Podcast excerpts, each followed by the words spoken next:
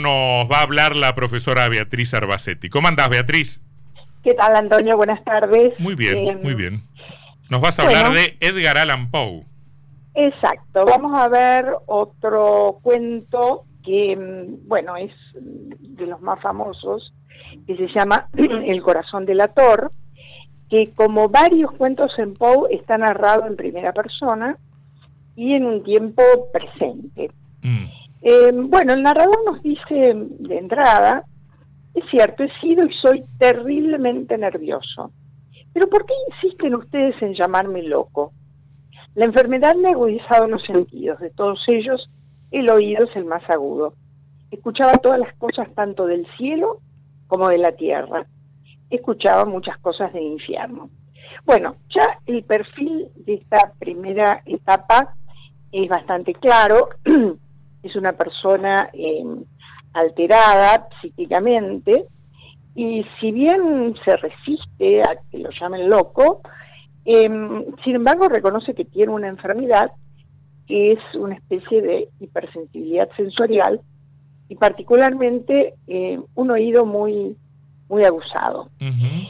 Em, en esta, estos rasgos eh, van a aparecer también algunos eh, temas que parecen como delirantes, o oníricos al menos, que escuchaba cosas del cielo, de la tierra y del infierno, lo cual es un, un síntoma. Y sigue, no existía motivo alguno. Yo quería al viejo, nunca me hizo daño, jamás me insultó. Creo que fue su ojo, sí, fue eso, Tenía el ojo de un buitre, un ojo azul pálido como cubierto por una membrana. Cada vez que me miraba, la sangre se me helaba en las venas. Gradualmente decidí matar al viejo para librarme de su ojo para siempre. Bueno, acá aparece un nuevo ingrediente.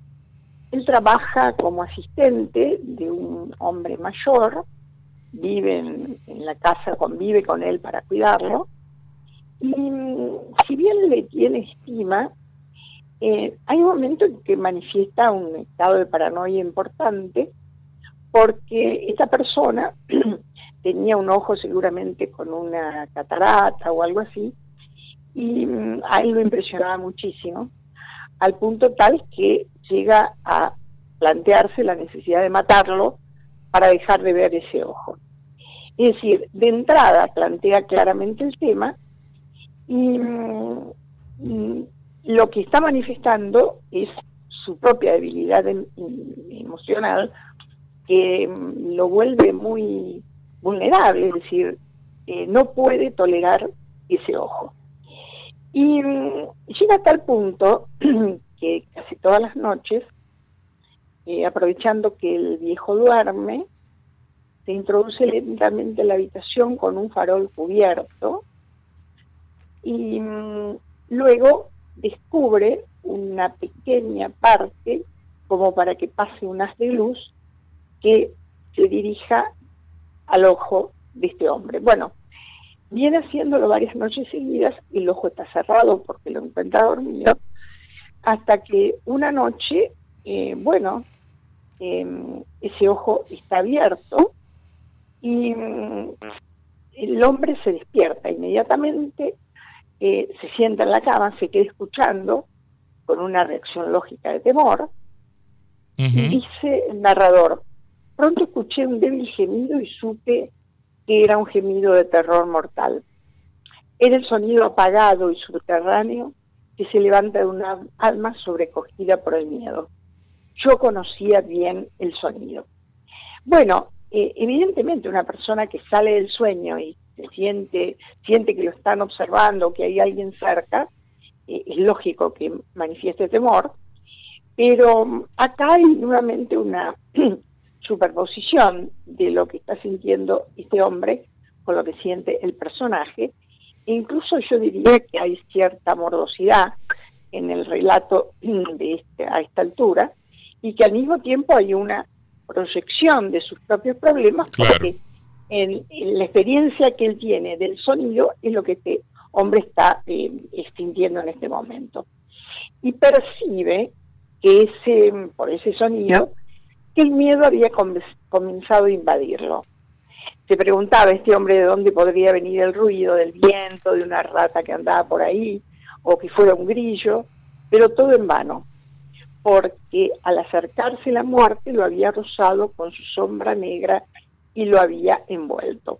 Es decir, ya la perturbación del narrador avanza, porque ya personifica a la muerte en esta escena y el acontecimiento se va desarrollando cada vez más, más rápido porque mm, eh, ha enfurecido al ver ese ojo abierto y bueno, la decisión ya está tomada. Em, em, además señala que le llama la atención el latido del corazón de la víctima, que se ha acelerado lógicamente por el temor, y dice, suena como un reloj envuelto en algodón. Bueno, el tema del latido que se introduce acá es precisamente el tema central del relato, como vamos a ver al final. Y dice, en el silencio de la vieja casa, un sonido tan extraño despertaba en mí un incontrolable terror. El latido se volvía cada vez más fuerte. Mm. La hora del viejo había llegado. Bueno, lo que mm, se asegura, si no mata, es una certeza, que el ojo no me mortificaría más. bueno, a partir de ahí supone que va a volver a la tranquilidad. Bueno, con mucha mm, presencia de ánimo, diríamos, em, una vez que lo, lo mata, lo aplasta con la cama, descuartiza el cuerpo, levanta los tirantes de madera del piso y los esconde, esconde las partes ahí abajo. Un trabajo muy prolijo en cuanto a la limpieza y demás. Y ya había terminado de hacer todo esto cuando a las 4 de la mañana llaman a la puerta y, son tres policías que mm, están patrullando porque un vecino había denunciado eh, haber oído un grito y sospechaban que podría haber acontecido un crimen. Bueno, él con una mm, frialdad pasmosa los hace entrar, explica que a lo mejor fue el que gritó en sueños y que el dueño de casa, el viejo, estaba en el campo. Les ofrece sentarse y bueno, como la, mm, la noche está fría, destemplada, los hombres aceptan. Y él em, como en una suerte de, ínfula, dice, yo mismo en la más salvaje audacia de mi triunfo impecable y perfecto, coloqué mi silla sobre el lugar donde yacía el cadáver de mi víctima. Bueno, esto es todo un desafío para él, es como si quisiera ponerse a prueba y de alguna manera también está reflejando eh, una egolatría al considerar que su triunfo ha sido impecable claro. y digamos también un rasgo de soberbia. Pero ¿qué ocurre? Mientras los hombres se ponen a conversar, él empieza a sentirse mal, porque escucha un sonido que va creciendo. Eh, habla más fuerte, se levanta y camina, mueve la silla. Los hombres no les llama la atención, pero va perdiendo el control porque mm, esta gente no está decidida a marcharse y le parece imposible que ellos no escuchen la magnitud del ruido. Y por ahí piensa que los policías se están burlando del terror que está sintiendo. Digamos que hasta acá, en esta escena particularmente, Poe maneja muy bien el suspenso porque la angustia va creciendo eh, en la medida que eh, eh, no encuentra una salida a la situación que lo está acosando. Y en un momento dice, sentí que debía gritar o morir. Miserables, no disimulen más, le grita a los policías. Confieso que lo hice. Levanten las tablas, aquí, aquí donde se oye el latido de su repugnante corazón. Bueno, termina esta contención dramática en el estallido final, eh, subrayado por los gritos, por la pérdida total del control, y así como la escena había empezado con la serenidad y la satisfacción de haber cometido el crimen perfecto, ahora queda totalmente trastornado por el terror y sobre todo porque cree que los policías se han burlado de él. Y bueno, em, este sonido que ya habíamos señalado se ha ido acrecentando y ha configurado una verdadera tortura que se vuelve tan tolerable como fue en su momento el ojo del viejo. Bueno, esa crisis, crisis es la que finalmente desata la locura. Em, y lo condena. bueno, exactamente, él mismo se autoinculpa y reconoce haber cometido el crimen, pero porque no puede eh, superar el problema que lo, lo ataca, su problema psicológico. Mm.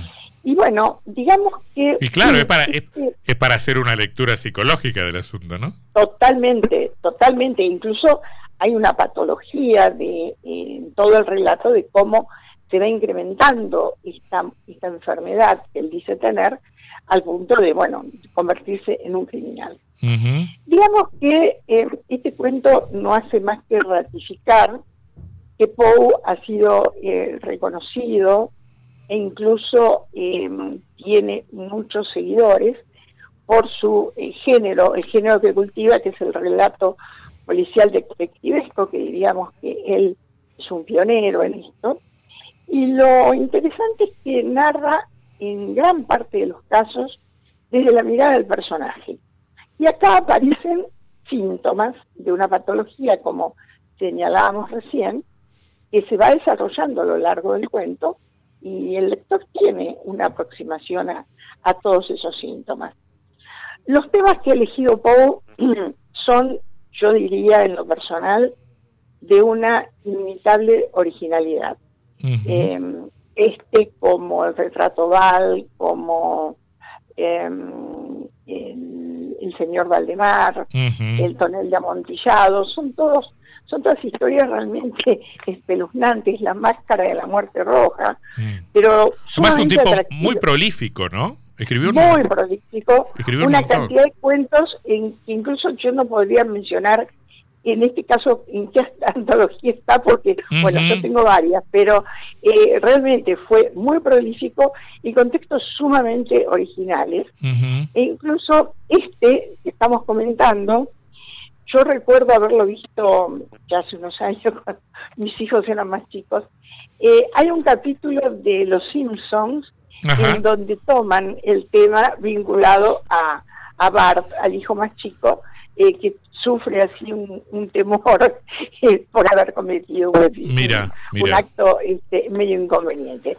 Y además, comento, por si les interesa, en este momento eh, ya hace unos 10, 15 días, se estrenó una mm, serie en Netflix que es La caída de la casa Usher, es uno de sus trabajos más interesantes. Mira, eh, justo me lo estaba, nuestro productor, este Lucas Wagner, nos estaba marcando justamente justamente eso. No sabía yo, no sabía. Sí, Sí, yo eh, preferí reservar, al principio pensé en trabajar ese texto, pero preferí reservarlo para un poco más adelante. Claro, para, para, que lo podamos, claro, para, ver, para, ver la serie, claro. Exacto, que la gente pueda, que esté interesado por supuesto, ver la serie y en todo caso, cuando comentemos el relato, podemos hacer la crítica de ambas partes. Buenísimo, buenísimo, buenísimo. Edgar Allan Poe en el repaso de este texto con la profesora Beatriz Arbacetti. Gracias Beatriz, hasta la semana que viene. No, gracias a vos Antonio, un beso. Chau, chau.